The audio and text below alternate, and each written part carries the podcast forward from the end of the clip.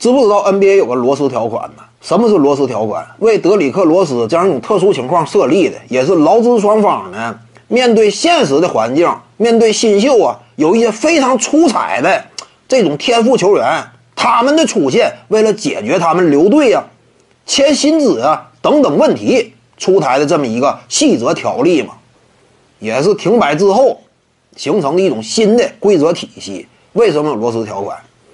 在这个条款情况之下，你可以别看说你效力年限没满七年，但是呢，你能够像七年到九年那种效力工龄的球员一样，签下一份占整支球队工资帽百分之三十的一份合同，你就是相当于什么呢？破格开一份高工资嘛。这个条件，你能够看到这样一种优厚的待遇。既然是优厚的待遇，既然是破格的给你开出的薪水，那根本原因在于哪儿？在于你得足够优秀。而你足够优秀，如何衡量呢？有些观众提，那技战力得强，别一整技战力。嗯，技战力什么叫技战力？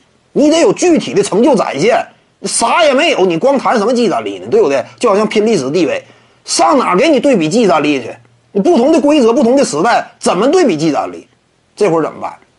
客观的成就说话，罗斯条款嘛。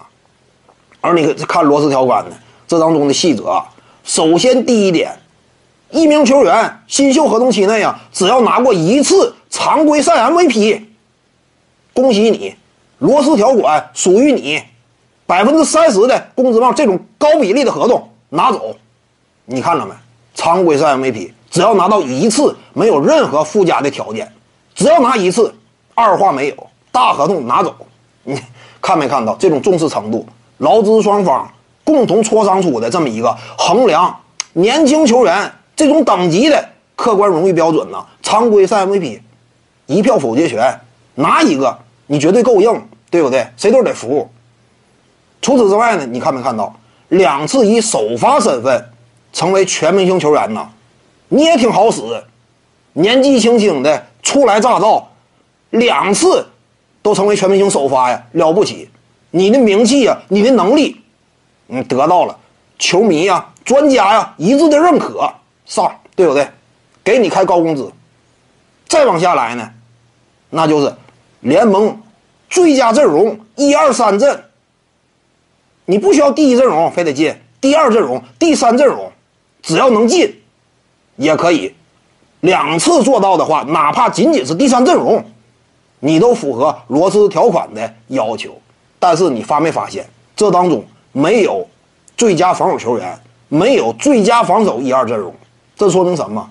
在劳资双方眼中，因为拿最佳防守球员的这个经常出现蓝领，你的球星等级也不够，没有太高的资格让球队呢真正给你开破例的一份合同，这就说明什么？劳资双方在这种涉及关键问题的谈判上，你放心，他们都极为专业。这个奖项什么等级？等级增高的话，那你这个绝对优秀啊！你拿到这种奖，你就应该拿更高的合同。但是经过一番磋商之后呢，最佳防守球员、最佳防守一二阵容没有资格。除此之外，还有哪个奖项没有资格？我之前多次谈到，你不要小看联盟最佳阵容一二三阵，那都是经历漫长的八十二场常规赛的洗礼。最终脱颖而出的每个位置之上名列前茅的，你才有资格入选前三阵容。哪怕是第三阵容，你在当年起码也是联盟前十五左右的水平，也是挺够硬的。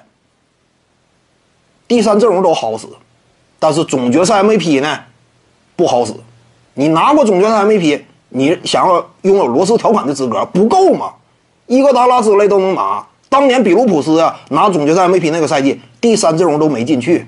类似的，乔杜马斯、马克斯韦尔啊不胜枚举。看没看到？这就是劳资双方共同在这种专业的眼光的对比之下呢，最终得出的结论：哪哪个奖项真正好使，哪个奖项它真正含金量有限？看没看到啊？对不对呢？而且这个奖项呢，不像说什么啊数据性的奖项，你有可能引导。比如说呀，呃，得分王、助攻王、篮板王，这个他有可能，联盟是出于哪方面顾虑呢？培养出来一堆篮板痴汉，对不对？他可能说，聘篮板王也要好使的话，他可能说啊，我奔着篮板去了，我大量抢篮板球，那可能说引导的风向、单项数据呢，可能说在这方面联盟有顾虑。但其他那些奖项，都是综合评选的奖项，不是单一维度的奖项，对不对？为什么没有总决赛 MVP 呢？说明道理。各位观众要是有兴趣呢，可以搜索徐静宇微信公众号，咱们一块儿聊体育。中南体育独到见解就是语说体育，欢迎各位光临指导。